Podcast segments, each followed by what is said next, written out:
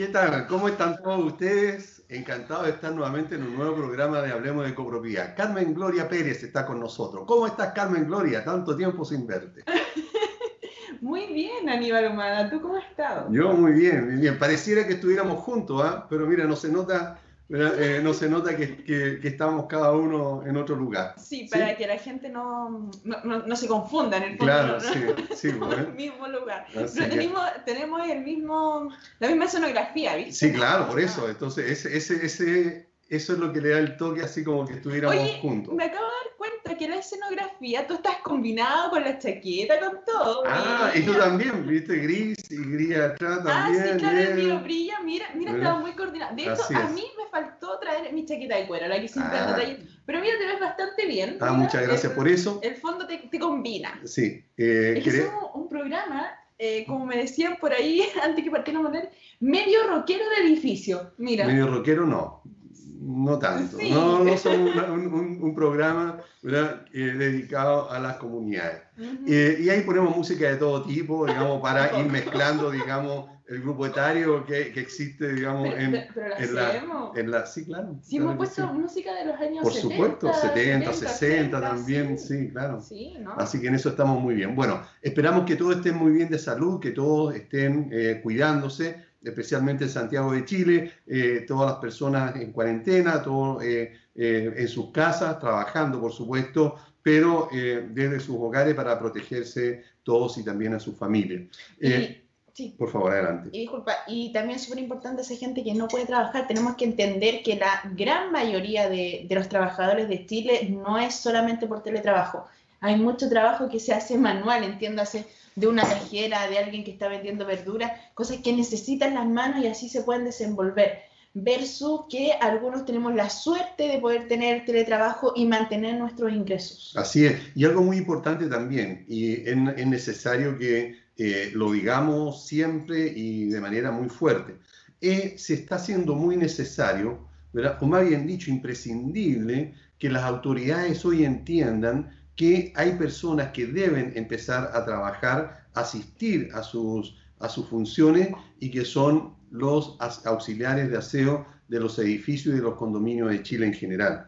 Hoy día estamos en una situación bastante grave de salubridad y a causa, a causa, y en esto soy muy responsable al decirlo, de las autoridades no se está ejecutando en las comunidades de edificios especialmente eh, la salubridad o la sanitización que corresponde porque la autoridad impide que los auxiliares de aseo estén asistiendo a sus trabajos.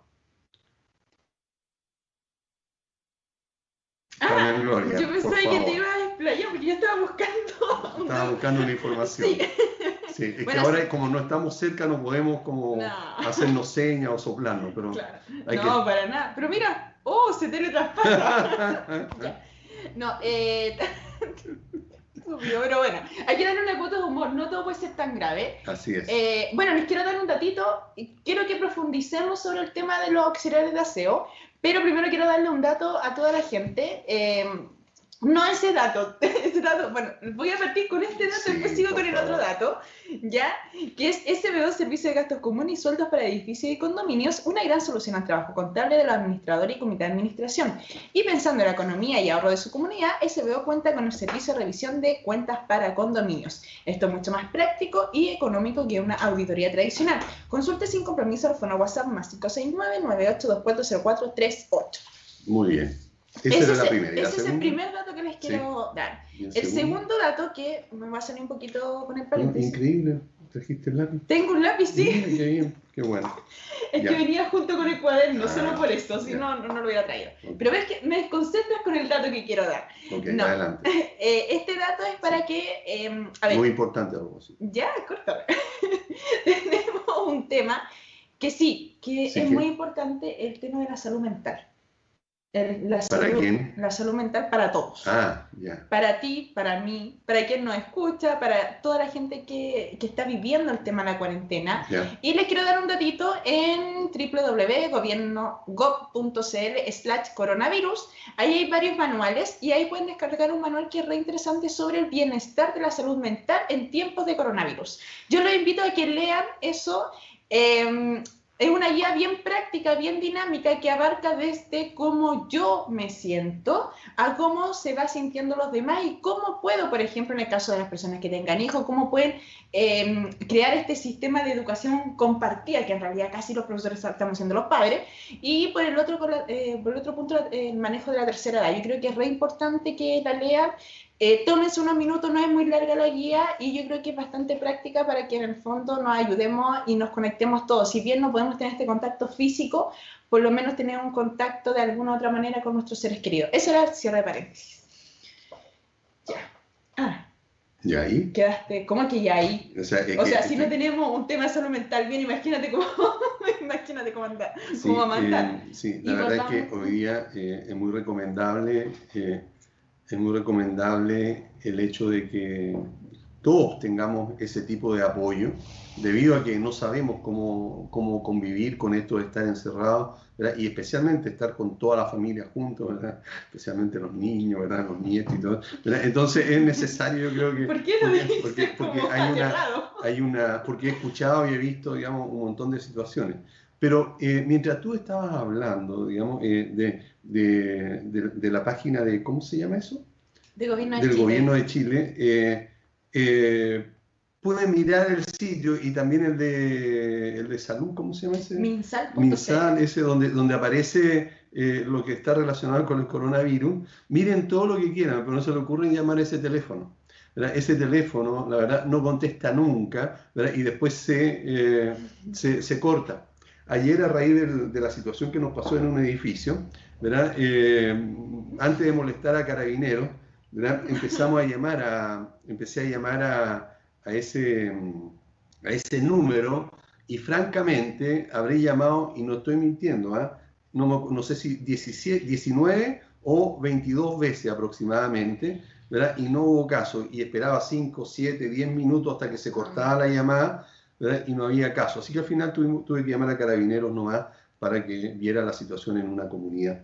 Por lo tanto, eh, no sé, tal vez están colapsados esos teléfonos, pero eh, entonces deberían tener otras opciones, digamos, aparte de un solo número más, no sé. Pero eh, si lo están difundiendo tanto, es porque la gente que llama necesita una respuesta y no estar ahí una hora y media tratando de llamar y al final no lograr nada. Y esto se condice con otras personas que han reclamado lo mismo a través de los medios de comunicación. Pero bueno, ese es un tema aparte, estábamos conversando de algo súper importante. Estábamos hablando de, la salud mental. De la salud mental, claro. Y, vienes con esa carga emocional de frustración. De frustración, pero más que frustración, digamos, es un dato para la causa, porque eh, tal vez si las autoridades llegan a escuchar este programa, no sería malo, ¿verdad? Eh, puedan hay entonces que no hacer, lo va a escuchar. Hay uno que no lo va a escuchar, ¿verdad? Eh, que puedan entonces hacer algo al respecto.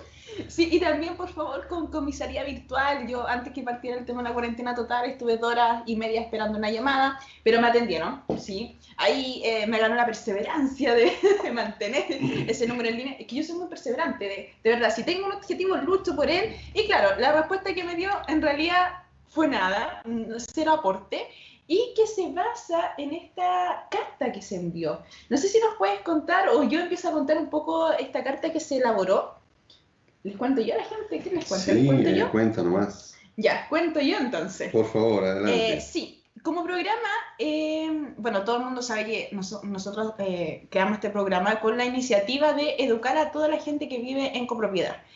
Y hay un tema muy conflictivo que ha generado que diversos administradores interpreten una, una normativa que es muy clara. Y esa normativa es tan clara que dice que solamente los conserjes pueden ir a, desplazarse a su lugar de trabajo en cuarentena. ¿Qué ha pasado con esto? Que lamentablemente hemos visto muchos administradores que, a pesar de lo que dice la autoridad sanitaria, insisten y están obligando y presionando a que los auxiliares de aseo vayan a trabajar. Esto por un lado, ahora, yo no sé si esos administradores no, saben de la normativa, que me parecería muy extraño, o bien están siendo extorsionados por las mismas comunidades y presionados para que estos auxiliares vayan. De la manera que sea, eso no corresponde y no está bien. En base a esto eh, surgen muchas inquietudes. Eh, algunos administradores por ahí están tratando de hacer firmar eh, anexos de contrato a los trabajadores, haciéndolos pasar por conserje, eh, lo más probable es que ellos pidan un aumento de sueldo, si piden un aumento de sueldo, después no le van a poder bajar el sueldo. Entonces, a la larga, después ese trabajador puede decir, oye, pero si yo ahora conserje, eh, ¿cómo es el tema? Si soy conserje y estoy haciendo funciones auxiliares de aseo, ¿me quieres bajar el sueldo? Adivinen dónde van a ir a parar esos casos, a la dirección del trabajo. Entonces, quizás están tomando medidas que son bastante prácticas hoy en día, pero que a la larga le puede costar mucho más caro a la comunidad. Y eso es lo que no se está viendo em, en particular con la medida de que los auxiliares de aseo no puedan ir. En base a esto y a un sinfín de cosas más, eh, el programa tuvo la iniciativa eh, de invitar a tres eh, instituciones, lo vamos a llamar de alguna otra manera, que dos son gremios, que es CGI por parte tuya, Aníbal, tenemos también a Gasset por parte de Luis Vallejo y tenemos a ARMI Soluciones no son integrales, pero soluciones legales, ahí está, eh, a través de Juan Pablo Vargas. Entonces, entre los cuatro elaboramos una carta en la que se le solicita a la autoridad sanitaria, en este caso al ministro Jaime Mañalich, que se pronuncie sobre el tema de los auxiliares de aseo. En el fondo, mm. que se le está pidiendo que estos auxiliares de aseo se les eh, indique como servicio esencial. Eh, estoy muy orgullosa eh, porque esta iniciativa partió del programa. Eh, también estoy muy agradecida porque todos los presentes quisieron colaborar por un fin mayor, que es un fin eh, que son todos los residentes, el bienestar y la salubridad de un condominio. Sí, yo creo que es muy importante la iniciativa que tomamos como, como programa de radio y el que los demás actores también quisieran adherirse a esta Em, a esta iniciativa, a esta causa, a esta causa ¿verdad? en que el único beneficiado va a ser las comunidades. Y esto lo decimos con conocimiento de causa, ¿verdad? Y, eh, y, es por eso la, la, gravedad de la situación. ¿verdad? Hoy día eh, incluso aparece en un, en un diario, ¿verdad? Eh, en un diario nacional, ¿verdad? sobre la última noticia, la última noticia sobre esta situación y que lo están haciendo los, los mismos eh, algunos residentes están haciendo el aseo, pero ellos no son los especialistas. Ellos no tienen las técnicas de aseo ni de higienización, como la tienen los trabajadores. Entonces, eh, porque ellos ya se han preparado, se les ha enseñado cómo deben ejecutar la labor de, aseo, por lo tanto, eh, creemos que es muy necesario que lleguen a los edificios, porque tal como decía alguien que en ese reportaje, al comienzo en las comunidades empezaban todos muy entusiasmados, ¿verdad? Pero poco a poco, a medida que va pasando el tiempo, se empiezan a aburrir, ya no quieren estar haciendo tanto el aseo y ahí entonces empiezan, digamos, a, a eh, disgregarse y al final quedan dos o tres que generalmente son los mismos integrantes del comité. O sea, no era tanto en el fondo... La solidaridad ni el interés. bueno, es que ahí también te muestra un tema de que somos caballitos inglés. Tenemos la pura partida ¿no? La pura partida, ¿verdad? Claro, entonces eh, creemos que lo mejor y lo más necesario, más que mejor, yo creo que es necesario que eh, los auxiliares de aseo eh, sean permitidos a que puedan empezar a asistir a sus labores, porque ellos son también fundamentales. vamos a tener, si seguimos en estas condiciones, problemas bastante graves en las comunidades. Hoy día ya no se están higienizando, higienizando como corresponden, por ejemplo, las salas de basura, ¿verdad? Que todos sabemos que es un pequeño vertedero dentro de la comunidad, ¿verdad? Y la, autoridad sanitaria tiene especificaciones muy claras ¿verdad? y precisas de cómo deben ejecutarse esas labores, como también lo mismo, el lavado de los mismos contenedores. ¿verdad? Por lo tanto, eh, ese llamado fue el que se hizo a través de esta carta en que se unieron especialmente y hay que, y hay que eh, reconocer, ¿verdad?, eh, a estos cuatro actores, ¿verdad?, en que, por supuesto, se destacan dos asociaciones gremiales que eh, permiten representar firmemente a una cantidad de, de, administradores que están alineados a, esa, a esta causa. Pero también Tú hiciste mención al tema de los gremios, yo no quería hacer mención en particular al tema de los gremios, pero sí, efectivamente se unieron dos gremios y qué bueno que haya nacido esa unión gracias al programa de radio, porque yo creo que por iniciativa propia no lo hubieran hecho, porque si no se hubieran unido por otras causas también. Ahora también un tema importante, yo les pido a esos gremios en particular porque Juan Pablo viene de, un tema ya más, más, alejado que es la asesoría a los administradores y nosotros como programa radio en realidad asesoría a, todo el mundo. A todo el mundo. Eh, pero en particular estos dos gremios que espero que tal Luis también me esté escuchando, que si son líderes de esos gremios que por favor no insistan sus asociados en seguir eh, en el fondo que esos auxiliares de aseo vayan a trabajar. Porque mientras algunos eh, luchamos por una causa que es muy lícita, por una causa que es en el fondo lo que dice la autoridad, hay otros individuos que están luchando por la causa contraria en hacer el efecto contrario. Yo espero sinceramente, disculpa, yo espero sinceramente que eh, en este caso los dos gremios les, pido, les pido la ayuda que esos dos gremios ojalá eh, repartan toda esta documentación y también le generen conciencia a esos administradores. Ahí hay una situación muy importante ¿eh? y que bueno, y nosotros lo hemos dicho como programa porque hemos entrevistado a especialistas en temas laborales, abogados, y, que, eh, y, también a los especialistas abogados en general, en que han dicho que falsear es, digamos, esta declaración ante eh, la autoridad, en este caso con la comisaría virtual o personalmente, o ahora con los certificados que se puedan dar, claro, eso si está falseando, el, administrador está cometiendo un delito. Y los delitos se pagan con cárcel. O sea, esto no es, digamos, una multa nada más. Por lo tanto, hay que tener mucho cuidado. Las comunidades, a pesar que presionen a los administradores, los administradores deben tener muy claro también que a veces hay que tener mucho cuidado en estas situaciones porque los honorarios de esa comunidad no vale un día de cárcel del administrador.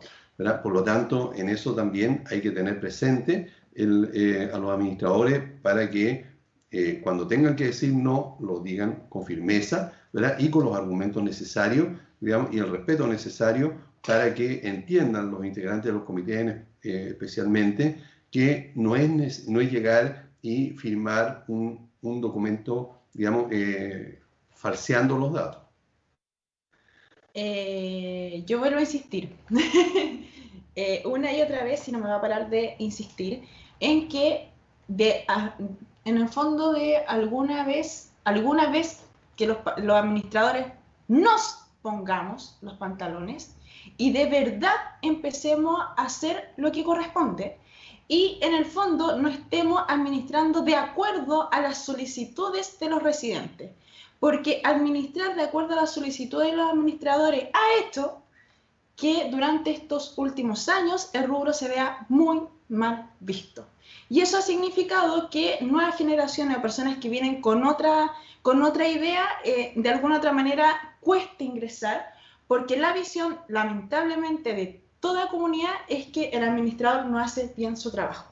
Entonces, yo creo que esta, esta instancia del COVID-19 es muy positiva para que de alguna vez por todas los administradores nos pongamos los pantalones bien firmes y seamos muy, nos unifiquemos en el fondo eh, cuando hay cosas que son legales.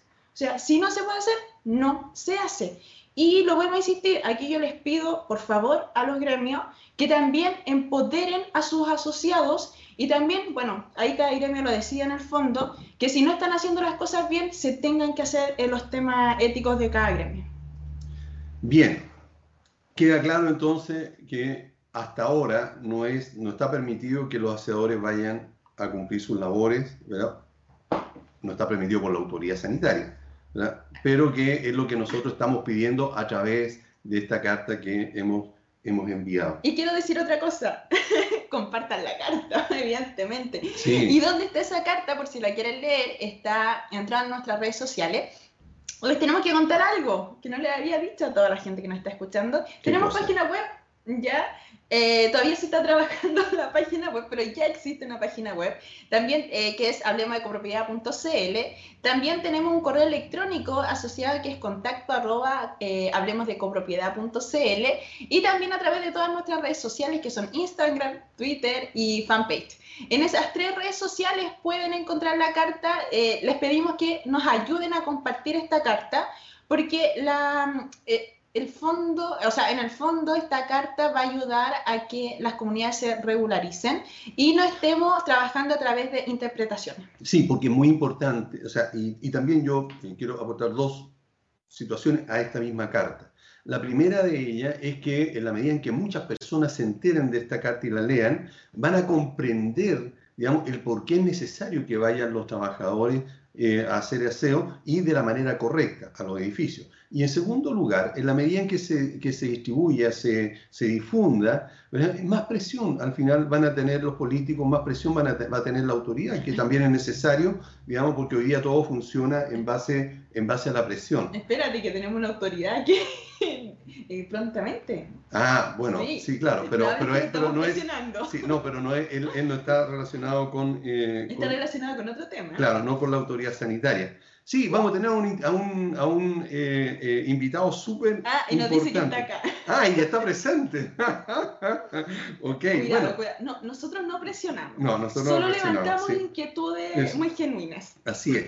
Bueno, eh, vamos a tener, les comento, a Erwin, Navar Erwin Navarrete. Erwin. Erwin, sí, el jefe de la División Técnica de Estudio de Fomento Habitacional de MIMBU, ¿verdad? y él eh, y él eh, muy eh, gentilmente accedió a venir a conversar con nosotros acerca de la nueva ley de copropiedad que prontamente va a, a, salir. En estos momentos se está trabajando en ella, ya está muy avanzada. El gobierno le dio, le, digamos, dio, ¿cómo se llama esto?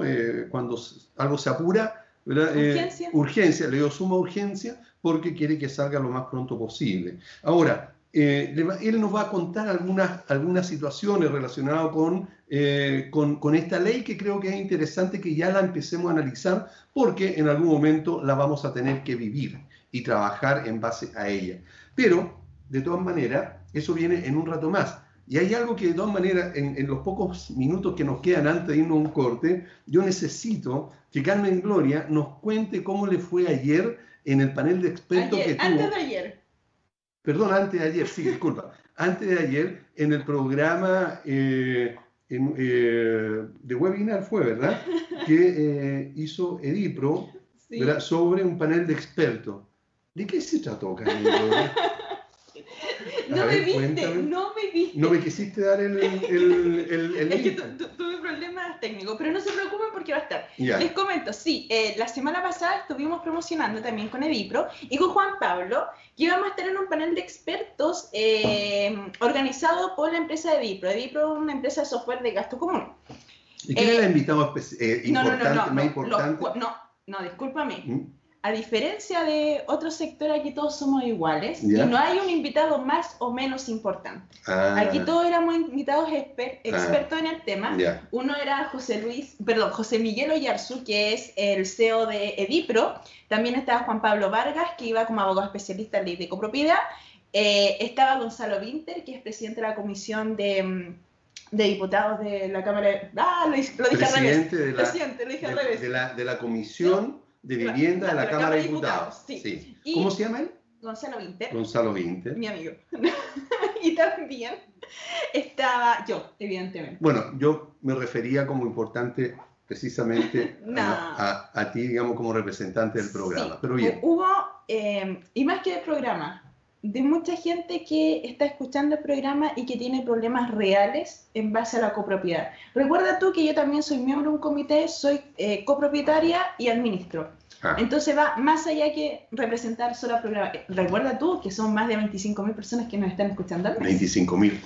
Saludamos a todos, ¿verdad? Por este tremendo, esta tremenda audición. De verdad que nos sentimos muy orgullosos sí. por eso. Sí, entonces no estamos representando a, poca al gente, programa, ¿no? Claro, no. al programa, digamos, por todo, y a todos los auditores, por supuesto. Sí, y claro, ahí se abrió un debate súper interesante. ¿Cuál era la dinámica? En realidad, eh, era un webinar pero me gustó mucho lo que logró hacer Edipro a diferencia de otros software que están haciendo algo muy similar, que aquí se abrió el debate. Yeah. Se abrió un debate de cómo se puede hacer eh, el tema, porque, bueno, se analizó varios aspectos que se han levantado para eh, el tema de COVID-19 en las comunidades. En, eh, bueno, evidentemente se dio más énfasis a lo de Gonzalo Winter, que era el no, el no cortar suministro eléctrico para los morosos en tiempos de COVID. ¿Mm?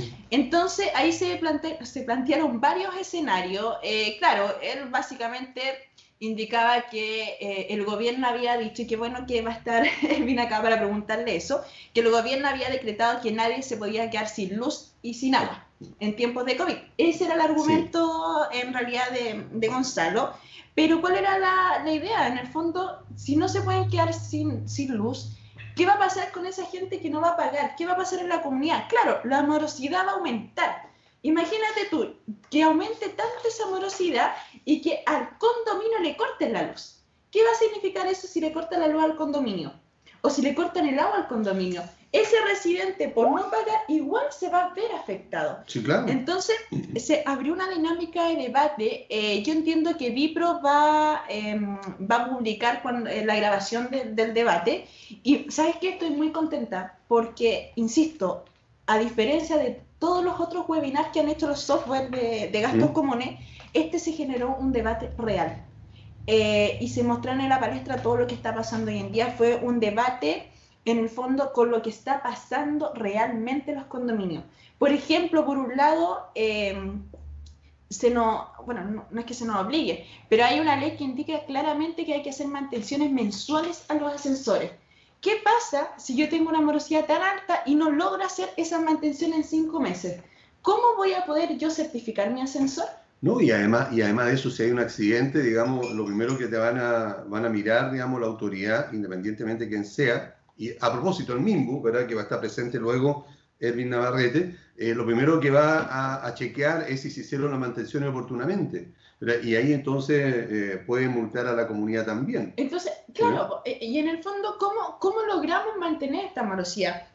Edipro también indicó a, a, través de su base de datos que ya ha aumentado la morosidad bastante. Sí. O sea, se hizo una comparación que me gustó bastante, eh, que fue de mayo a mayo, entonces ya hay un aumento. Eso sí, el aumento fue más alto, según lo, lo, los datos de Edipro, en el mes de octubre, con lo que pasó con el, sí. con el estallido, social. estallido social. El punto está en que ahora sigue aumentando cuánto más va a aumentar va a depender de cómo se va a utilizar. Por ahí también se habló sobre eh, el tema del fondo de reserva, cómo se puede utilizar eh, de alguna otra manera con esta modificación a la ley.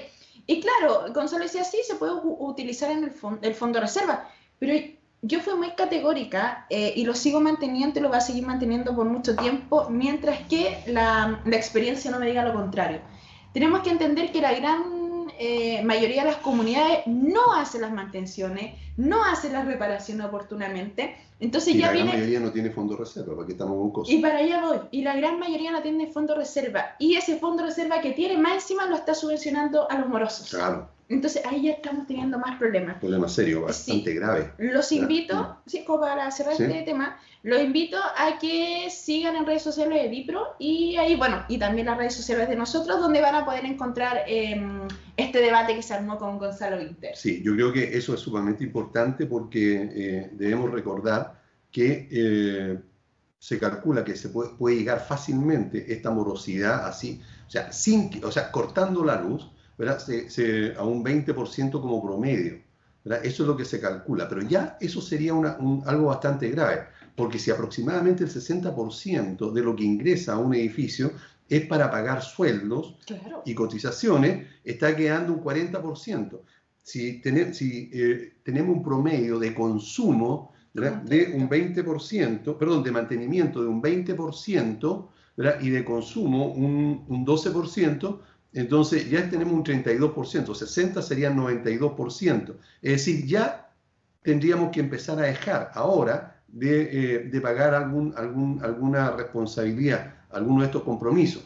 Ahora, si no hay corte de luz, se va a aumentar y a lo mejor vamos a llegar a un 30 o un 40% de morosidad. Es decir, con suerte va a alcanzar para pagar los sueldos y nada más. Y ahí entonces van a haber problemas graves a través de la, de, digamos, de, del no cumplimiento de las comunidades. Mira, una solución que, que se conversó ahí también, bueno, algunos quieren subvención del Estado, yo encuentro que ah, es bastante complejo. No, eso no yo encuentro que es bastante complejo pedir una subvención del Estado, porque en el fondo, ¿cómo vas a demostrar tú como condominio si no te piden tampoco que tengas una contabilidad real. Entonces, se hace un poco complejo el tema. Y claro, Gonzalo decía, por último, que, bueno, yo les propuse que se hiciera, que, que en el fondo, quien tomara la decisión del corte o no corte, sea la misma comunidad. Porque, ojo, él decía, claro, que se puede hablar con cada propietario y hacer una negociación. Claro, pero yo le decía, en el fondo, si tú negocias, primero, antes de negociar, tienes que ver la deuda mm. y tienes que ver si tienes el piso para soportar esa deuda. Por ejemplo, hay comunidades que hoy en día, hoy en día, antes de que pasara todo lo del COVID, lo del estallido social, tenían solo para pagar sueldo. Entonces ellos van a ser capaces de generar este préstamo a este moroso, lo más probable que no. Imposible. Entonces, claro, ahí se... Eh, no les quiero contar más. para, que para que después veamos el programa. Bien, yo creo que ya estamos pasados como para irnos a... Sí, nos vamos a una tanda. Y a, la vuelta, una tanda, ojo, una tanda. Después te voy a contar lo que significaba tanda en mi. En es que mira, mira, mira, mira, mira, Miguel lo que me pone. Sí, sí, ya, ok. bueno, después a la vuelta vamos a estar entonces con Edwin Navarrete de, eh, del mismo. Vámonos ahora y volvemos inmediatamente. Bien, ya estamos de vuelta con el programa Hablemos de Copropiedad y tal como le habíamos prometido, estamos con un tremendo y para nosotros muy importante invitado como es Edwin Navarrete. Carmen Gloria, antes de continuar yo, por favor tú. Es que después tenemos que hacer la mención. Sí, la mención, correcto, ok. Ya, eh, sí, SBO Servicio de Gastos Comunes y Sueldos para Edificios y Condominios, una gran solución al trabajo contable del administrador y comité de administración. Y pensando en la economía y ahorro de su comunidad, SBO cuenta con el servicio de revisión de cuentas para condominios. Esto es mucho más práctico y económico que una auditoría tradicional. ¿Dónde los pueden encontrar? En el fono WhatsApp más 569-98240438. Ahí sí. Ahora Carmen Gloria, continúa tú, por favor. Yo me voy a, voy a retroceder en el tiempo a un 21 de noviembre del 2018. Bien, ¿qué pasó ahí? Tuvimos un primer invitado al programa de radio. El primer invitado. El primer invitado. ¿Y quién fue? No sé por qué, parece que es el mismo que estoy viendo ahora frente a la cámara, ¿será o no? Sí, ganó premio, muy bien. ¿Cómo está, Erwin? Qué gusto tenerte en el programa nuevamente.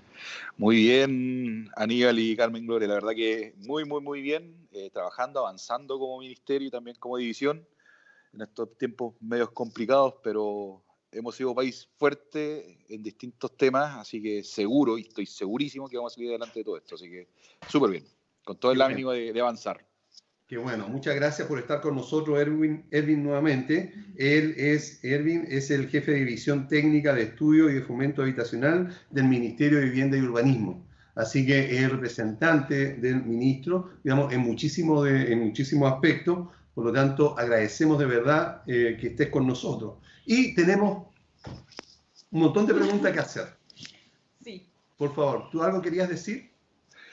Eh, sí, eh, la verdad que en el ministerio no, no, hemos parado, es como que nos volveremos a encontrar, para nosotros ha sido todos los días, hemos lanzado distintas iniciativas a nivel nacional, desde llamado concurso, el, DC, el DC1 para la clase media que se está haciendo en línea hoy en día, hay varias, varias cosas que hemos seguido haciendo, ayer se lanzó la, la tarjeta la tarjeta de Banco Proyecto para poder eh, eh, implementar a las pymes, ayudar a las pymes también, ayudar a, las techumbres y la calefacción en, las viviendas. Entonces, hemos estado eh, avanzando en distintos temas y bueno, ascensores, ley de copropiedad, que, que, es una nueva ley, más que nada deroga la anterior, pero para ir a aspectos que nos, que, nos convocan hoy día y, que vamos a conversar. Así que disponible para todas las preguntas, Aníbal y Carmen Gloria.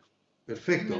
Empezamos entonces. Sí, yo me quiero devolver nuevamente a noviembre de 2018, que estuvimos hablando sobre la certificación de ascensores. Hoy en día estamos a 20 de mayo del 2020. 21. no, ve, 21. 21, claro, pues. Hoy, día es, se celebra además, ¿verdad? Por si tú no lo sabes, ¿verdad? Las glorias navales. ¿Verdad? Sí, pues, así que. Ya, entonces... ya entendí, ya entendí, ya entendí. Ok, Omitamos, vamos, vamos, a hacer un corte con eso. Oye, venía tan entusiasmada con este metáfora para bailar. Sí. Bueno, eh, después de este impasse, eh, me quiero devolver ahora al 2020. Yeah. ¿sí? Y eh, te quiero consultar, eh, Erepin, que, ¿cómo vamos con el cumplimiento de la certificación de ascensores por parte de los condominios? Mira, la verdad que eh, desde el año que nosotros ingresamos a la administración, en el 2018, eh, eh, se empezó a hacer un catastro de todos los ascensores que existen a nivel, nacional. La verdad que ese catastro teníamos una estimación, ya, pero no teníamos la, cifra exacta. saber dónde estaba estaba certificado mantenido. ¿ya? Lo que nosotros hicimos fue em, es oficiar a los distintos actores que tienen, que tienen la información de sensores, ya sea aduana, recordemos que todos los sensores son exportados, o sea, importados, disculpa, son importados. Exactamente. a los directores de obra, donde están los, permisos de edificación, a distintos eh, em, a distintos actores que nos podían dar información. Lo mismo también a los certificadores y los mantenedores, que la mantención se hace mensualmente. Entonces, de acuerdo a eso, nosotros levantamos la información y, y, y llegamos a cerca de eh, 44.000 ascensores eh, a, nivel, a nivel nacional. ¿ya? Eh, de los cuales la gran mayoría están certificados, ya, eh, cerca del 78% están certificados, y eso nos logró saber dónde están cada uno de esos ascensores para ver también en conjunto con las empresas ir en, en ir colocándonos al día en la certificación de los ascensores. Eh, la mantención es mucho más alta que la certificación. La mantención, podemos decir que hay un alto grado de mantención en, en, los edificios. La verdad que han sido bien responsables después también de las campañas que hicimos con el ministro el año pasado en cuanto a mantener los, ascensores, tenerlos en buenas condiciones para dar seguridad a la, a la, familia, a los copropietarios. Recordemos que hablar de ascensores es hablar de salvar vidas. O sea, no estamos hablando de una máquina ni nada por el estilo, sino que eh, si nosotros mantenemos bien los ascensores y tenemos la certificación y la mantención al día, podemos salvar vidas dentro de un condominio y obviamente después eh, eh, evitar las acciones legales que pueden existir, pero sobre todo es salvar vidas. Entonces, hemos, hemos avanzado, tenemos un catastro que es referenciado de todos los ascensores a nivel nacional. Eh, hay algunas regiones que ya terminaron el catastro, la DRM es un poco muchísimo más complicada, ni un poco muchísimo más complicada porque ahí está cerca del 70% de los ascensores a nivel, a nivel nacional, pero las demás regiones ya terminaron su catastro. En la región metropolitana seguimos catastrando, eh, pero ya, tenemos una cifra más o menos global de lo que, de lo que se puede eh, estimar. Buenísimo, han subido muchísimo, ¿eh? porque eh, de 44.000, el 78% a nivel nacional de los ascensores que ya estén eh, certificados, encuentro que es un tremendo logro hay que felicitar a las comunidades por el esfuerzo que están haciendo. De hecho, en 2018 estamos hablando de que solamente 40-45% está certificado. No nos juntamos. Sí. Incluso, y ahora incluso, menos, incluso menos. Y con todo lo que ha pasado, entonces, bastante positivo. Sí, súper sí, recordemos, recordemos que eh, comenzamos con cerca de eh, 8.000 eh, eh, ascensores certificados, luego pasamos a 24.000 ascensores certificados de un año a otro, entonces las campañas yo creo que han, surtido efecto. Igual es súper complicado en, esto, en, esta, en esta época, ¿ya? Sí. ¿Por qué? Porque el COVID o la restricción de cuarentena también nos hace complicado el desplazamiento de los mantenedores. Eh, sabemos que la mantención tiene que ser eh, una vez al mes, ¿ya?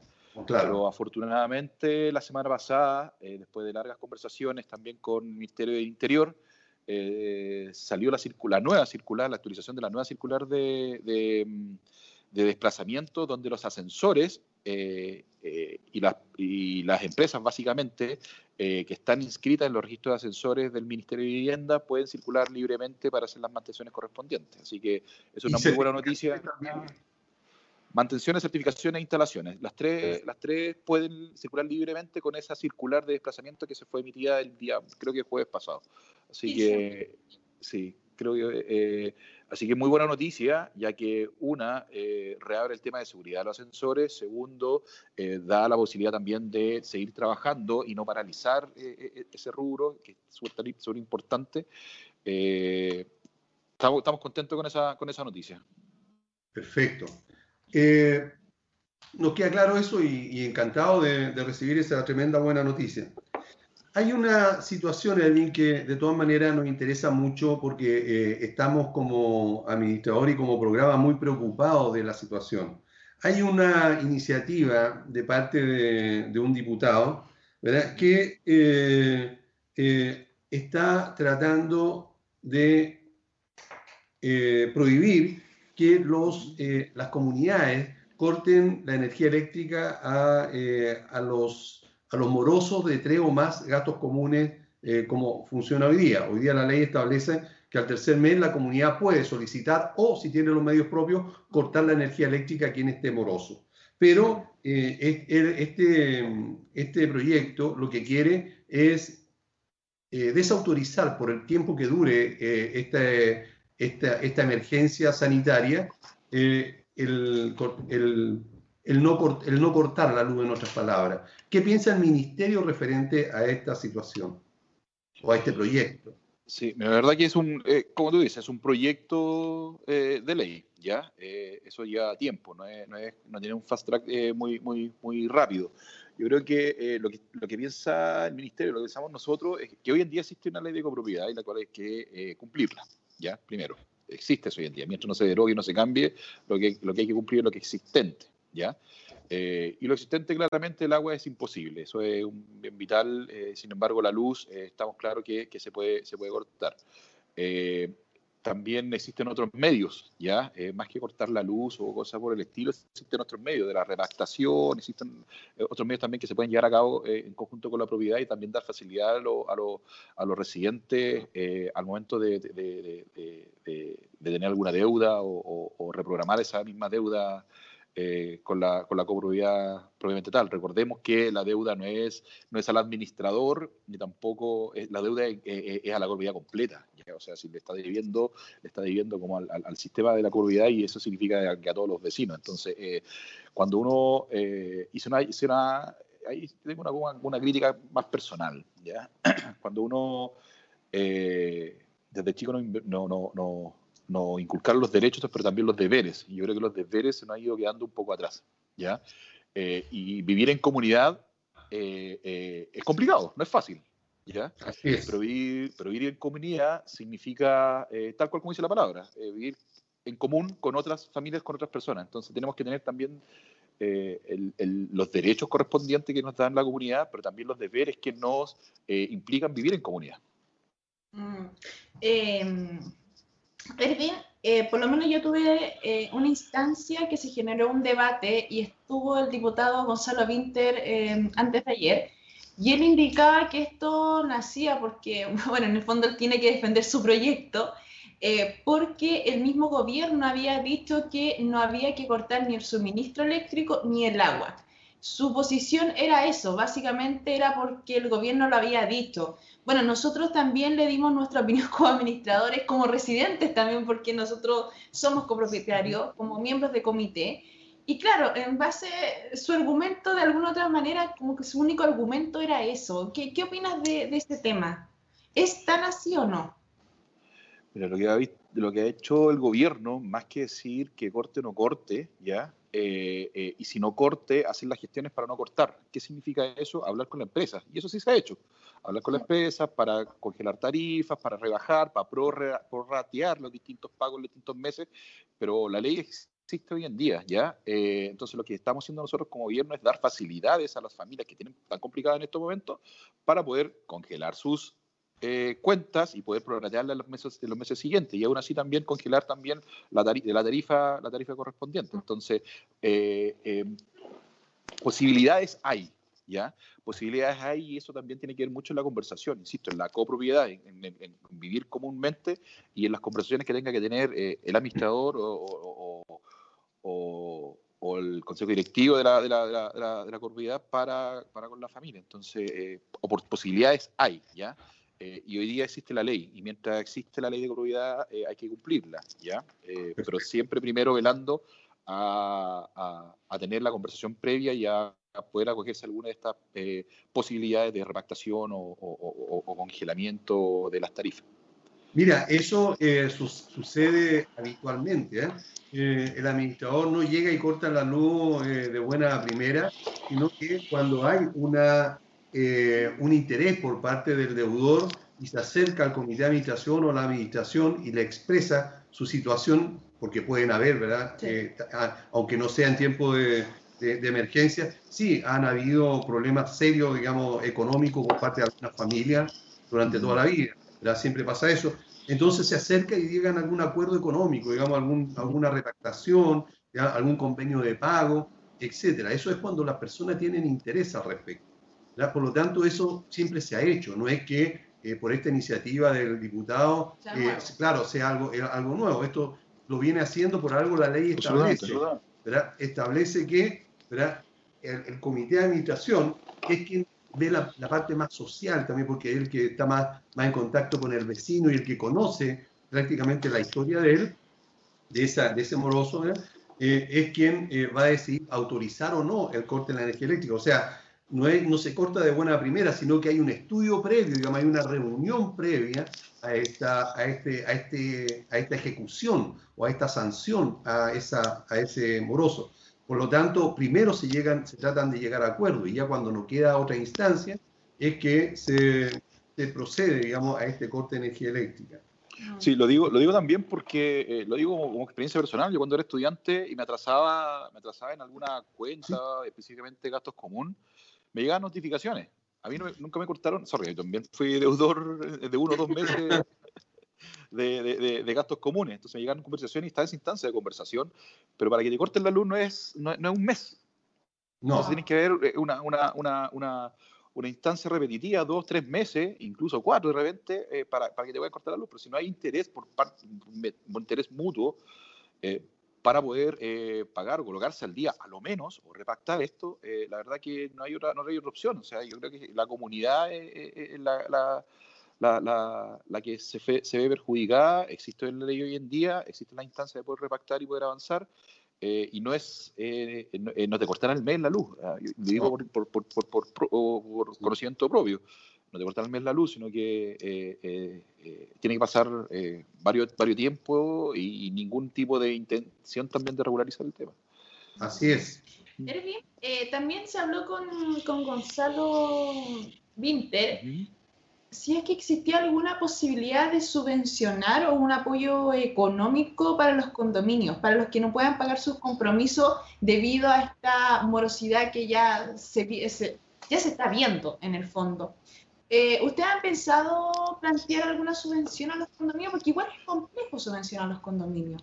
Sí, la verdad, la verdad que nosotros tenemos otro tipo de subsidio, que es de mejoramiento, de espacios mm. públicos, eh, pero, pero subvencionar a condominios no lo hemos pensado. O sea, no, quiero mentir, ¿ya? Es complicado, ¿ya? Por eso mismo el gobierno y nosotros mismos estamos eh, trabajando en, en, poder dar facilidades para poder repactar y también dar facilidades para eh, eh, aplanar la tarifa, que eso lo está viendo directamente, eh, tengo entendido, Ministerio de Energía, con cada una de las empresas para poder ver cómo aplanar la curva, como se dice, de, moroso de, Sí, claro. Sí, perfecto. estamos justo para un corte. Oh, ya. ya, ya pasó. Oh, sí. Bueno, eh, nos vamos a, un corte, volvemos inmediatamente. Nadie se mueva porque vamos a continuar con Elvin eh, Navarrete, jefe de División Técnica y Estudio de Estudio Fomento Habitacional del Ministerio de la Vivienda y Urbanismo. Así que volvemos inmediatamente, que nadie se mueva. Bien, ya estamos de vuelta con el programa Hablemos de Copropiedad y tal como todos saben, estamos conversando con Erwin Navarrete, Saldivia, el jefe de la División Técnica de Estudio y Fomento Habitacional del, del MINGU. Y antes de continuar con él, Carmen Gloria tiene algo muy importante que contarles a todos los auditores. Y evidentemente está muy preparada. Sí, muy preparada, como siempre. SBO, Servicio de Gastos Comunes y Sueldos para Edificios y Condominios, una gran solución al trabajo contable del administrador y comité de administración. Y pensando en la economía y ahorro de su comunidad, SBO cuenta con el servicio de revisión de cuentas para condominios. Esto es mucho más práctico y económico que una auditoría tradicional, donde los pueden encontrar en el fono WhatsApp más 569-98240438. Bien. Y ahora entramos de lleno a lo que es la nueva ley de la copropiedad. nueva ley de copropiedad. sí. ¿Y cuál sería eh, la idea de establecer en este nuevo, en este, en esta nueva ley eh, que hayan dos asambleas ordinarias al año, eh, Erwin? Sí, la verdad que dos asambleas al año independientes que puedan tener más asuntos durante el año y puedan, puedan convocar a más asambleas, ¿ya? Eh, eh, cada asamblea también se está destinando a distintos, eh, según, según los temas a plantear y según la importancia del tema, también tiene sus distintos quórum, las distintas asambleas. ¿Por qué dos a lo menos? ¿Ya?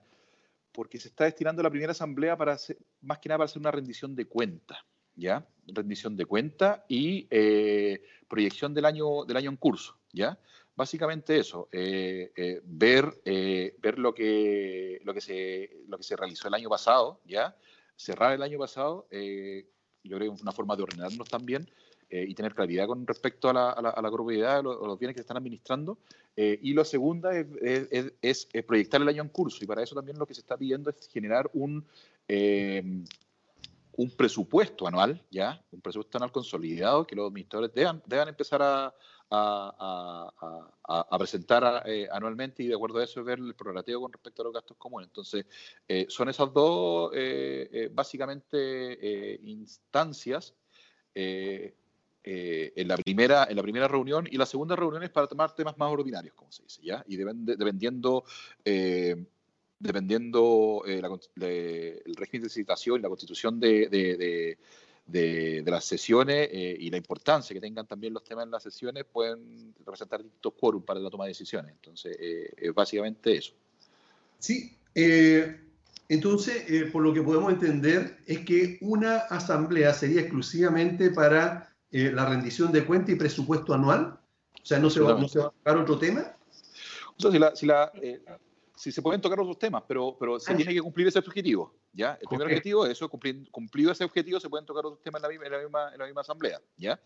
Eh, eh, pero, pero el objetivo de la asamblea es, es ese. ¿ya? Eh, y se tiene que quedar plasmado en que se cumple el objetivo en esa asamblea. ¿ya? Ok. ¿Y cuántos tipos de asambleas van a existir?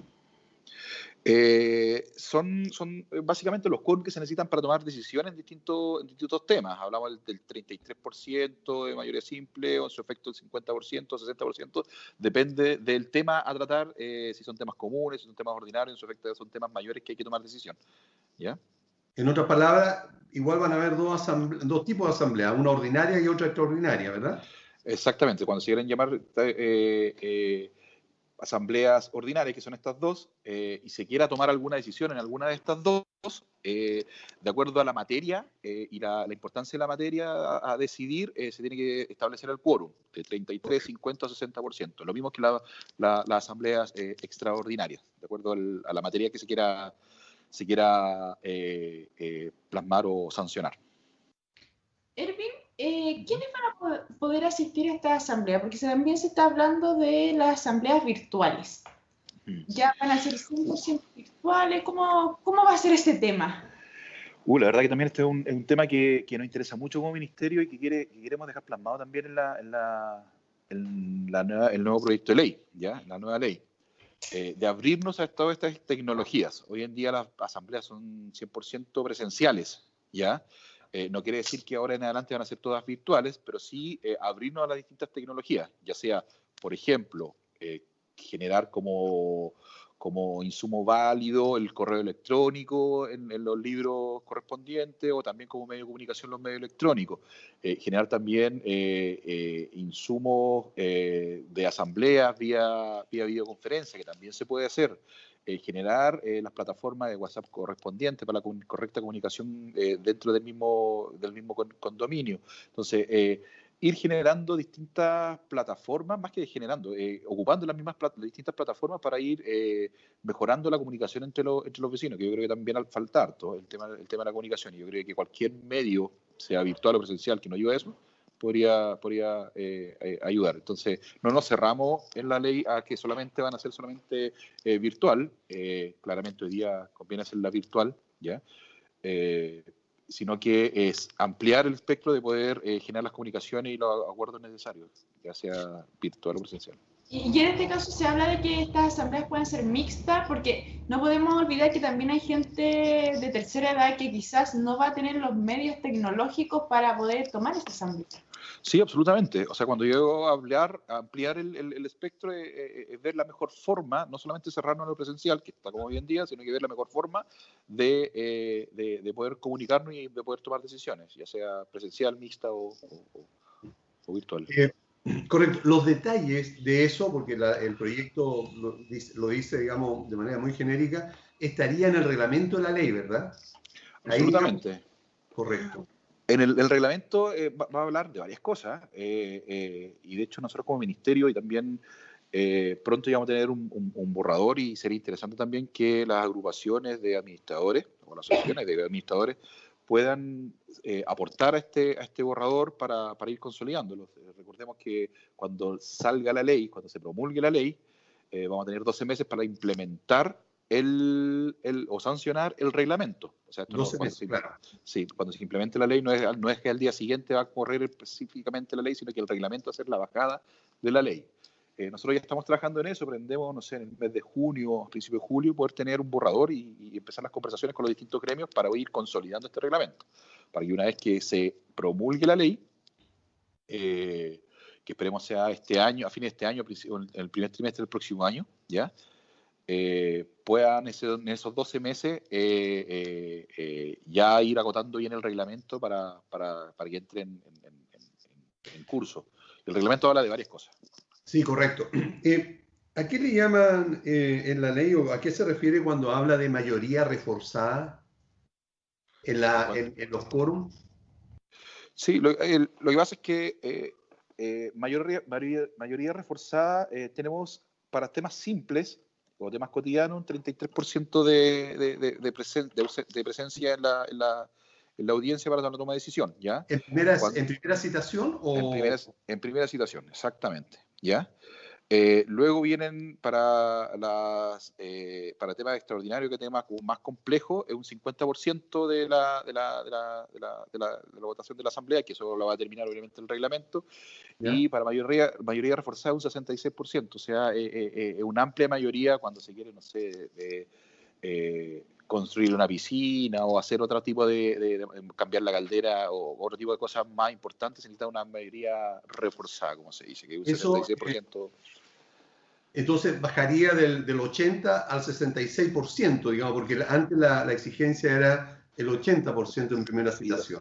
Y era 80, y era 80 fijo, hoy día se baja a, a 60, 50 o 33%, depende de la materia que se quiera tratar, que eso lo hacer, la bajada lo va a hacer el reglamento. Ok, perfecto, queda claro. Eh, respecto a, lo, a, los gastos comunes, ¿qué señala la ley sobre la emisión, cobranza y el pago de los gastos comunes?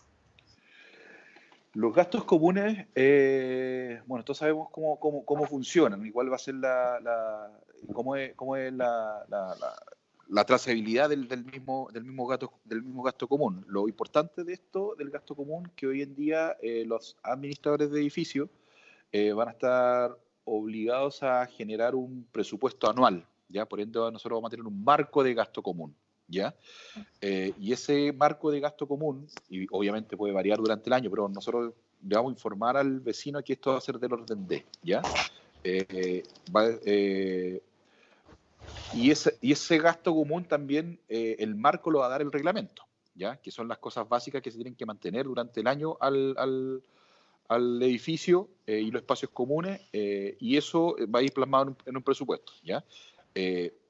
hay varias cosas en los, gastos comunes. Por ejemplo, eh, eh, hay gastos, eh, habla, sobre, sobre la, el, el, el, prorrateo de los gastos comunes, habla sobre, sobre eh, la, la, forma de poder em, hacer la... Ah, se me fue la palabra. La forma de poder... Em, eh, se fue. Se fue, no importa, no importa. Pero de ahí, de ahí, retomamos. Hay algo que sí. me quedó pendiente de, la, de, de, de, lo que estábamos conversando anteriormente en cuanto a, a, lo que, a lo que establece la ley como requisito para integrar al comité de administración. Perfecto, sí. Lo que pasa, eh, eh, lo que pasa es que la, el comité de administración es bien voluntarioso. ¿ya? Así es. Y ese voluntarioso hoy en día nos está quedando un poco corto e incluso nos cuesta de repente eh, eh, encontrar eh, vecinos que puedan hacerse cargo, ¿ya? Eh, que tienen también su responsabilidad y tienen toda la, comunicación con los vecinos, incluso de repente el estrés con los vecinos, entonces, o ser cuestionado y todo lo demás. Pero, pero eh, no, no, no, es bien voluntarioso. Lo que plantea la ley es que en circunstancias de no tener o que nadie se presente para eh, poder eh, generar este comité de administración eh, pueda y esté facultado en la misma copropiedad eh, rebajar de los mismos gastos comunes de las personas que se puedan presentar o que estén eh, presentes en el comité de, administración. Entonces también es un incentivo para que las personas puedan eh, estar y participar en estos comités de administración. Entonces eso habla de la ley. Anteriormente era, lo dejaba la voluntad. ¿ya? Hoy en día, claro, es la voluntad, pero también hay un incentivo a poder eh, participar en esto que podría traducirse en la rebaja de los gastos comunes de las personas que participan. Y si esa, perdón, y si esa, y si esa rebaja que yo le hago a esos tres presidentes o a esos tres integrantes del comité de administración, ¿verdad? Eh, se, la tengo que recargar al, al resto del, porque si no voy a tener un porcentaje que voy a perder todos los meses. Eh, ¿Cómo se por, eso, por eso mismo se... dale. ¿Cuántos integrantes serían? Y claro, y lo que pasa es que quizás con esta rebajo, este incentivo, mucha gente también va a querer ser integrante del comité. Entonces va a estar delimitado esa cantidad, ¿quiénes se sí. van a rebajar? Sí, absolutamente son los mismos, la misma cantidad eh, que, que, que, que sigue de ahora, ¿ya? Eh, ¿Y cómo, cómo se costea esto? Eh, es que el presupuesto anual, el presupuesto, ah, el presupuesto anual tiene que estar contemplado, y eso se prorratea con los 50, 100 o 200 departamentos que están en, en, en, entonces habla, habla de eso. Y lo, bueno, volviendo como el tema, el tema de los gastos comunes, habla sobre el prorrateo, sobre el, presupuesto anual, habla sobre las obligaciones económicas que tienen que tener en cuanto a los gastos comunes, en fondo de reserva, en la cantidad de multas, habla sobre eh, poder repactar los distintos gastos comunes en el momento de, tener eh, eh, algún tipo de, de, inconveniente. Y también habla sobre cómo mediar al momento de tener problema con la comunidad. Eh, Erwin, ¿qué es lo que pasa con el tema del fondo reserva? Porque se está hablando sobre, sobre flexibilizar el fondo reserva. Sí, la verdad que era, eh, estamos hablando básicamente, eh, y creo que lo, que nosotros hemos visto es que, no todos por supuesto, pero existen cotizaciones que no se han hecho con su efecto finiquito que no se han pagado. Entonces el Fondo Común de Reserva lo que, lo que se plantea es eh, que en el presupuesto anual exista un fondo de reserva, para ese fondo de reserva tenga un porcentaje para salvaguardar algún evento de que las personas dejen de prestar funciones y se paguen, la, la, se paguen las, eh, las cotizaciones correspondientes y los finiquitos correspondientes y no queden en deuda, ¿ya? porque al final no es el administrador ni eh, en la comunidad que queda en deuda con, con, la persona que dejó de trabajar. Entonces, es básicamente eso es el tipo de flexibilización, ¿ya? lo importante, por lo menos. Sí, ¿y va a tener algún porcentaje eh, estipulado en la ley el fondo reserva o va a quedar abierto a, a, lo que estime la comunidad? Eh, de acuerdo al presupuesto anual, eh, el fondo de reserva, claro, va a tener sus bases, obviamente, nuevamente esto lo va a bajar el reglamento, ¿ya? Por ejemplo, si tenemos 5, 7 o 10 personas contratadas, obviamente el fondo de reserva va a ser proporcional a la cantidad de finiquitos y cotizaciones que se tengan que entregar, en su momento podría, podría. Es lo mismo que hace una empresa, lo mismo que hace una empresa, salvaguardar esos fondos si es que existiera un, un, evento de, de esas funciones. Hay algo que se ha hablado bastante y que aquí ya toca directamente a los administradores. ¿Quién dice el proyecto sobre la creación de un registro ah, nacional de administradores de condominio y cuál es la idea de esto? Uy, buenísimo, buenísima, buenísima pregunta y buenísima Mira, la verdad que nosotros como ministerio llevamos distintos tipos de registros. Tenemos alrededor de ocho distintos registros, ascensores, constructores, calificadores energéticos.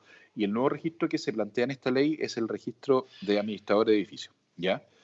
Este registro de administradores de edificios, obviamente, para poder hacer esta función, van a, que tener, que, van a tener que estar registrados en el, registro correspondiente que se va a crear. Eh, una es eh, promulgar la ley y, obviamente, promulgar, el reglamento, que va a ser la bajada. Pero lo que busca es eh, que no se entienda mal, eh, por favor, porque yo creo que en todo grupo de, de, trabajadores o gremios existe todo tipo también de, administradores. Sabemos, sabemos que hay buenos, medianos y también sabemos que hay malos, ¿ya? Entonces lo que busca es como nivelar un poco la cancha, ¿ya? Que todos entren con la misma, con la misma, con la misma cancha, ¿ya? O sea, todos, entren en forma pareja, con los mismos requisitos, pero también sean todos medidos con la misma vara, ¿ya? Eh, requisitos tener cuarto medio, haber eh, realizado un curso de administración en alguna eh, eh, institución acreditada, que significa acreditada, que esté por CENSE, ya, son cursos, tampoco no son cursos, cursos muy grandes, y también estamos trabajando con CENSE para habilitar distintos cursos en la distintas OTEC, estos cursos hoy en día están, entonces lo que necesitamos, lo que queremos nosotros con eso es nivelar la cancha, ya, o sea, decir, mira, de hoy en día, para poder ingresar y poder hacer este tipo de trabajo, necesitamos este tipo de requisitos, que la verdad que no son muchos, ¿ya? Eh, pero también al momento de ser medidos o ser sancionados, van a ser también sancionados bajo la misma vara. Y lo otro es que esto también democratiza el, el actuar de, de, los administradores, ¿ya? ¿Por qué? Porque las familias también van a poder meterse al registro y ver el historial del, administrador y ver quién ha funcionado bien, quién ha funcionado mal, quién han dejado, eh, quién han dejado votado alguna administración o qué, no sé, incluso de Falco, no sé, algo así. Eh, o también buena, buena, buena, buenas noticias de los mismos eh, o comportamientos de los mismos administradores. Entonces, eh, la familia va a poder elegir libremente al administrador que le corresponda de acuerdo al registro existente. Ok, en el, en el registro, o digamos, en, el, en este registro de administradores, los requisitos, los requerimientos van a estar también en el reglamento de la ley, ¿verdad? Sí, exactamente, sí. Lo, lo que hace el reglamento es hacer, es hacer la bajada y por eso mismo la invitación a, a poder, una vez que tengamos el borrador, eh, a poder a revisarlo y hacer los comentarios y aportes correspondientes. Sí, es, así. Pero eh, básicamente, eh, cuarto medio y pedir un, un, curso de administración que, que, más, que tiene harto de, de, de, de, cálculo, estadística y Excel y cosas así para, para poder llevar adelante una, la administración de un edificio. La malla la van a, la van a estimar ustedes, ¿verdad? La malla de... sí, nosotros estamos trabajando ya con Chile, Chile Valora, que hace los cursos correspondientes, los cursos certificados, ¿ya? Eh, y que esos cursos se pueden eh, tomar eh, desde Chile Valora o su efecto por empresas que hacen esos mismos cursos, ¿ya? la malla yo creo que no va a ser muy diferente a la que existe hoy en día, la verdad que hay distintas empresas que... Aquí no tenemos que inventar la rueda, esto ya está, pero lo que hay que hacer es eh, democratizar y exigir todo esto para, para que todos tengan la misma oportunidad y nivelar la cancha.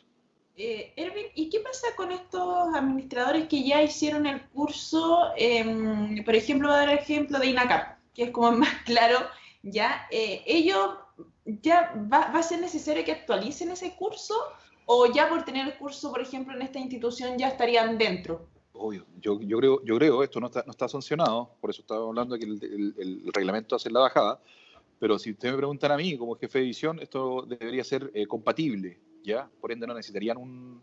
volver, a volver, a hacerlo, exactamente.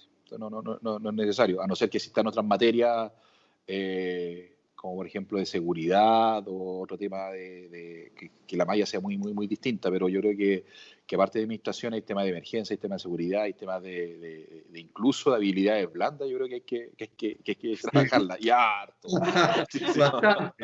claro, sí. Eh, tengo otro tema por ejemplo, se está hablando, porque en el fondo en esa plataforma van a estar todos los administradores y va a haber una competencia quizás más limpia. Pero yo tengo una duda, me estoy tratando de imaginar esa, cómo, cómo ese administrador va completando en el fondo eh, eh, esa plataforma. Yo había escuchado en su momento que se va a nivelar de acuerdo a lo que ese administrador logra hacer en una comunidad. Por ejemplo, si es que tiene todas las certificaciones al día, si es que tiene todas las mantenciones al día, ¿es así o no? Eh, sí, o sea, la verdad que los parámetros, los parámetros no están establecidos, o sea, hay que ser sinceros, ¿ya? Lo que está haciendo, lo estamos haciendo nosotros ahora está en construcción de eso, ¿ya? Eh, si ustedes me preguntan quién, quiénes van a ser los evaluadores de los administradores, deberían ser los copropietarios o en su efecto la Junta de Administración, ¿ya? Eh, que deberían evaluar con respecto a eso y también, por otro lado, eh, podría ser eh, algún tipo de denuncia, por ejemplo, como nos pasa en los ascensores, ¿ya? Cuando nos llegan denuncias, nosotros calificamos también, no hacemos parte obviamente de la denuncia, pero también los calificamos de acuerdo a las denuncias que van llegando, eh, una vez obviamente que la denuncia termine, porque prejuzgar también es, complicado. Entonces, una vez que ya tenga las sanciones, ¿cómo se sanciona también en, el registro?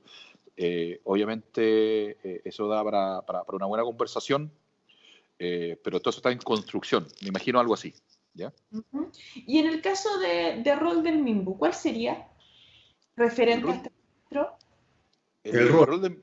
primero, eh, eh, yo lo adelante. Nosotros vamos, vamos a tener el registro en nuestro, nuestra plataforma, ¿ya? Va a ser un registro online. Nosotros, los registros que tenemos hoy en día, todo se hace online.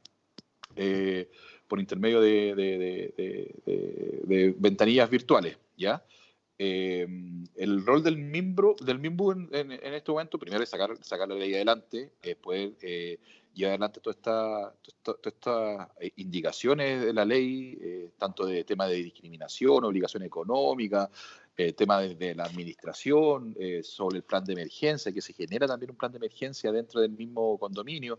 Entonces hay estas cosas que, que, nosotros estamos impulsando. Y lo segundo después, obviamente, es fiscalizar. Eh, en el apoyo a la fiscalización, en conjunto con, con, la, con la, Junta Directiva o de, con la Junta de Administración, poder fiscalizar la, la, labor de lo, del, del, administrador de la copropiedad y que, lo, que, lo que se planteó en un principio, a principio de año, en una reunión eh, como programa de trabajo anual con, con costos se vaya, cumpliendo.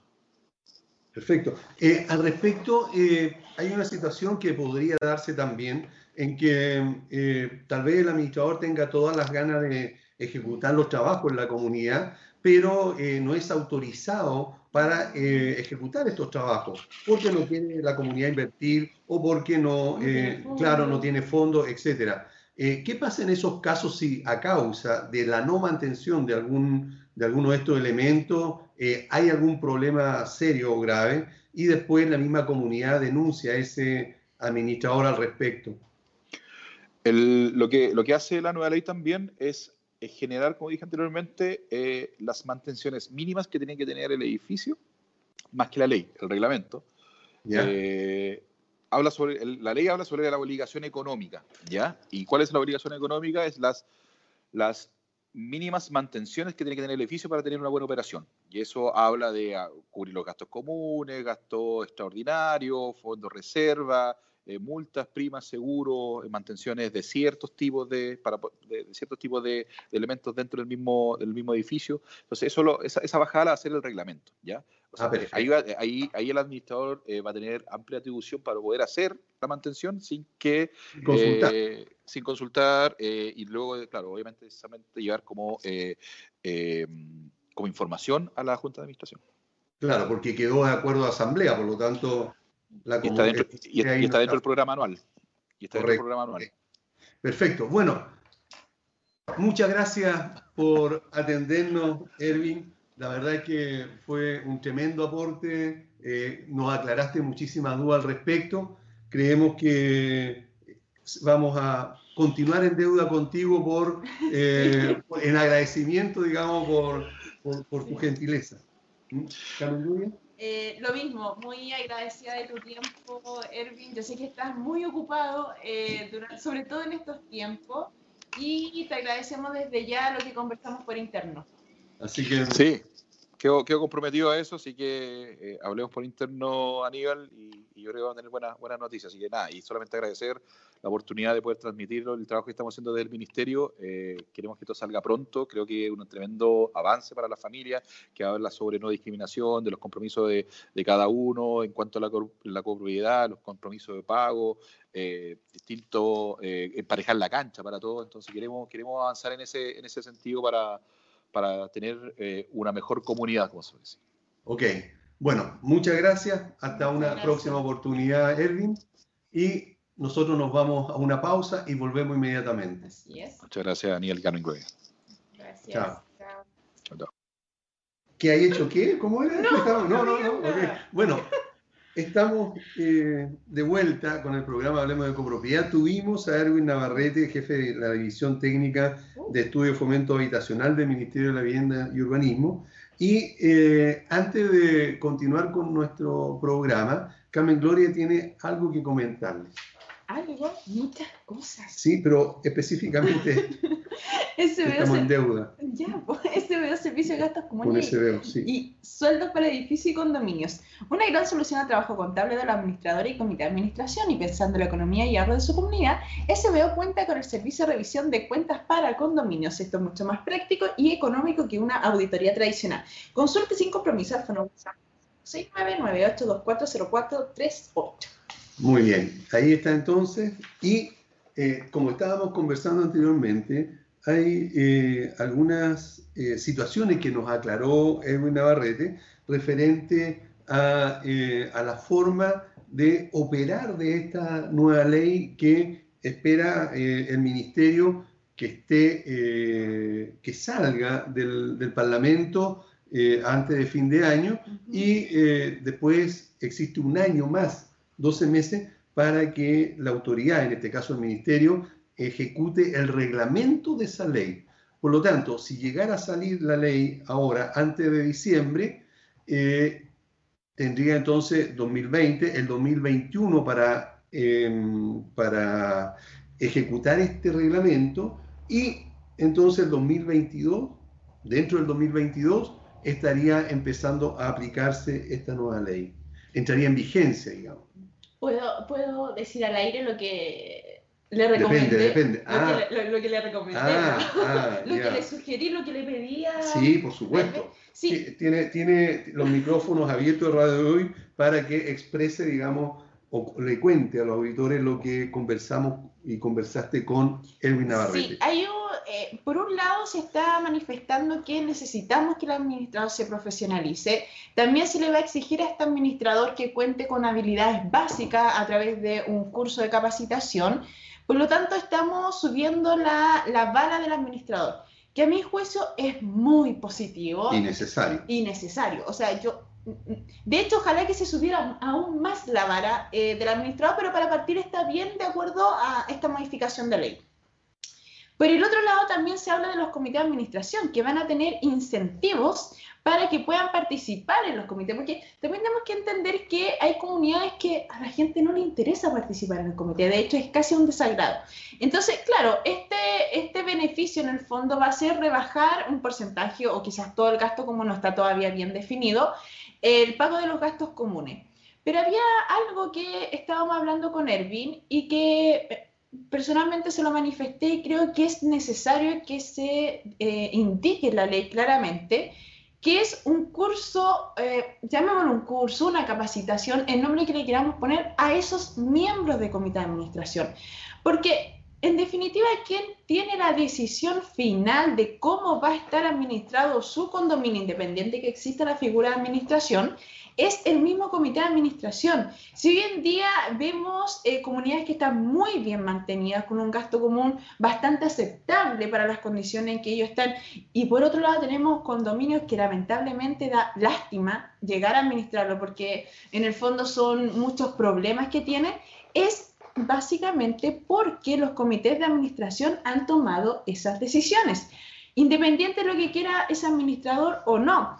Entonces yo creo que aquí es bastante bueno y ojalá que las personas que están trabajando en esta ley, eh, todos, el Senado, diputado, gobierno, escuchen esta mención en relación a que también se le exija una capacitación mínima a los comités de administración, sobre todo ahora que se les va a dar ese incentivo económico. Entonces quizás muchos van a querer entrar no por querer hacer bien las cosas, sino por ese incentivo de no pagar el gasto común. Por lo menos, a mi juicio, es lo mínimo que se le debería pedir a ese comité de administración. Un curso, eh, un- un dos horas, eh, no sé, cualquier cosa en el fondo, pero que tenga la herramienta básica y mínima. Sí, de todas maneras, eh, es muy buena la idea, muy excelente iniciativa. Esperamos Otra que iniciativa de- de- del programa. del programa eh, que, eh, que la autoridad lo tome en cuenta. Porque tal como tú dices, es lo que sucede hoy día. Hoy día el administrador puede tener mucha experiencia, puede tener mucho conocimiento y el comité de administración no, porque viene recién llegando el nuevo, no tiene idea de copropiedad de nada. Sin embargo, por el solo hecho de pensar que el dueño de la comunidad eh, toma decisiones erradas sin a veces seguir el consejo o las recomendaciones eh, eh, del administrador. Es más, hasta los consejos técnicos de alguna empresa de mantenimiento o, o- o de reparación. Entonces ellos toman decisiones, ¿verdad?, que, eh, que eh, son eh, a veces bastante absurdas con el hecho de ahorrar. Me acuerdo de un caso hace muy poco, ¿verdad?, en que una empresa le estaba recomendando a un comité de administración que cambiara los dos quicios, digamos, del, del- del portón. Y la comunidad, o sea, el comité de administración, por ahorrarse algo así como 25 mil pesos, prefirió No, entonces Eran 200. 200, bueno, eh, eh, solamente uno, sabiendo que eso va a traer problemas muy pronto. Entonces, no entender eso, no digo que sea una falta de inteligencia, pero sí digo, digamos, que hay una, eh, una falta de, de- de conocimiento o de interés profundo en cuanto a que lo que puede ser pan para hoy, seguramente va a ser hambre para mañana. Y al final va a salir mucho más cara la reparación. Por lo tanto, este tipo de, de decisiones que a veces toman los comités de administración solamente por, por sentirse, digamos, con autoridad, digamos, por sobre el técnico, por sobre el administrador, hace que se cometan muchos errores. Por lo tanto, que esta capacitación a los comités de administración incluya cuáles son sus deberes, cuáles son sus responsabilidades y hasta dónde llegan en su, eh, en su responsabilidad, va a servir muchísimo para tal vez mejorar un poco eh, la calidad del servicio que se brinda a las comunidades. Mejorar la calidad y también mejorar la convivencia dentro de estas mismas comunidades, porque si tenemos administradores que ya van a estar capacitados de buena manera, si tenemos comité de administración que también van a pasar por un curso, por una capacitación, va a ser mucho más fácil que en el fondo todos los residentes logren entender cuáles son tus deberes, cuáles son tus derechos. Ya que muchas veces se confunde todo como un derecho, pero nadie recuerda que todos tenemos deberes también. Por ejemplo, lo que está pasando hoy en día con el gasto común. Ojalá, ojalá que, que, la autoridad escuche esta iniciativa y que también los comités deben pasar por un curso básico, elemental, no lo sé, pero bueno. Sí, sería muy, muy importante. Oye, me gusta que el programa esté teniendo iniciativa. Iniciativa y también mucha audición y muchas gracias a todos por escucharnos. Eh, y también queremos hacer una, una, invitación. Hoy día tenemos ya más de 25.000 reproducciones, 25.000 personas que nos están escuchando eh, o mirando eh, eh, directamente en nuestro programa. Y eso significa que podemos apoyar también a alguna pyme que quiera participar con nosotros en el programa, en el sentido de dar a conocer sus productos, como lo hace SBO y ha confiado en nosotros desde un comienzo. Los dejamos invitados a todos a que también puedan eh, participar y se contacten con nosotros. ¿Y dónde podrían contactarse, Carmen Gloria? Tenemos muchos medios de contacto, Aníbal Ahumada. Tenemos el WhatsApp, que es el más 569-748-59591. También tenemos nuestras redes sociales, que son Instagram, Facebook, eh, Twitter. Ya. También tenemos nuestro correo electrónico, que es contacto arroba... Eh, Hablemos de copropiedad y también la página web que es hablemosdecopropiedad.cl. ¿Y el, el, el, y el, de, el, mail cuál es? Contacto arroba hablemosdecopropiedad.cl. Perfecto. Sí. Tenemos la cuenta de Twitter que es hcopropiedad. hcopropiedad, sí. sí. Es que bueno, tengo esa anécdota con... con... Claro, pero está, pero está. Tenemos, tenemos, entonces, por cualquiera de esos medios se puede comunicar también con nosotros.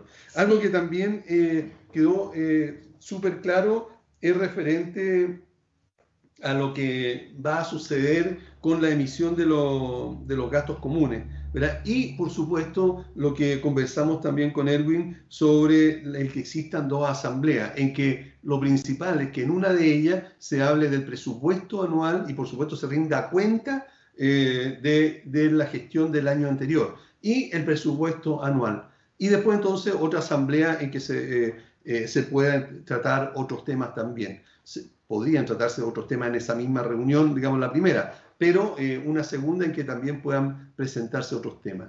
¿Sabes qué? Me gusta la idea de, de dos asambleas y me gusta aún más la idea de un presupuesto anual. Si bien hoy en día la ley está en que tú puedas generar un presupuesto, claro, pero es voluntario, pero qué bueno, porque en el fondo tú ya vas a saber eh, cuánto va a ser tu gasto común y ya te puedes empezar a planificar. Y algo muy importante. Perdón, sí, después. Después yo sí. la inspiración, pero, pero en el fondo que, eh, y ahí como va a ir de la mano de un administrador eh, más profesional, en el fondo va a poder tener el control de todo, de las mantenciones y de las reparaciones. Ahora, vamos a ver si la comunidad va a ser capaz de aceptar ese presupuesto. Claro. Que eso va a ser lo otro. Lo que pasa es que el presupuesto anual por lo general va a ser muy parecido al anterior porque los mantenimientos se hacen.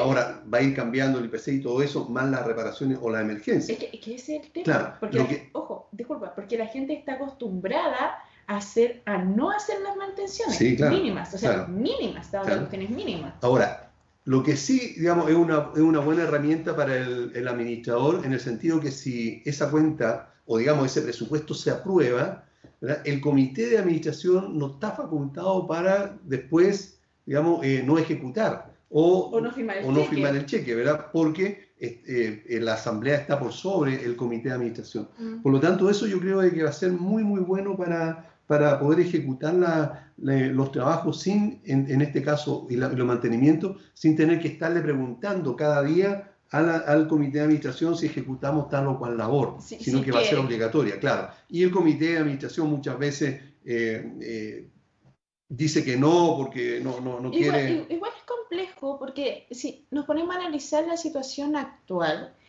un ejemplo muy claro es la certificación de ascensores. Claro, ahí tenemos algo. ahí tenemos algo muy claro en que se le faculte al administrador porque si el comité no responde en 10 días, ejecute.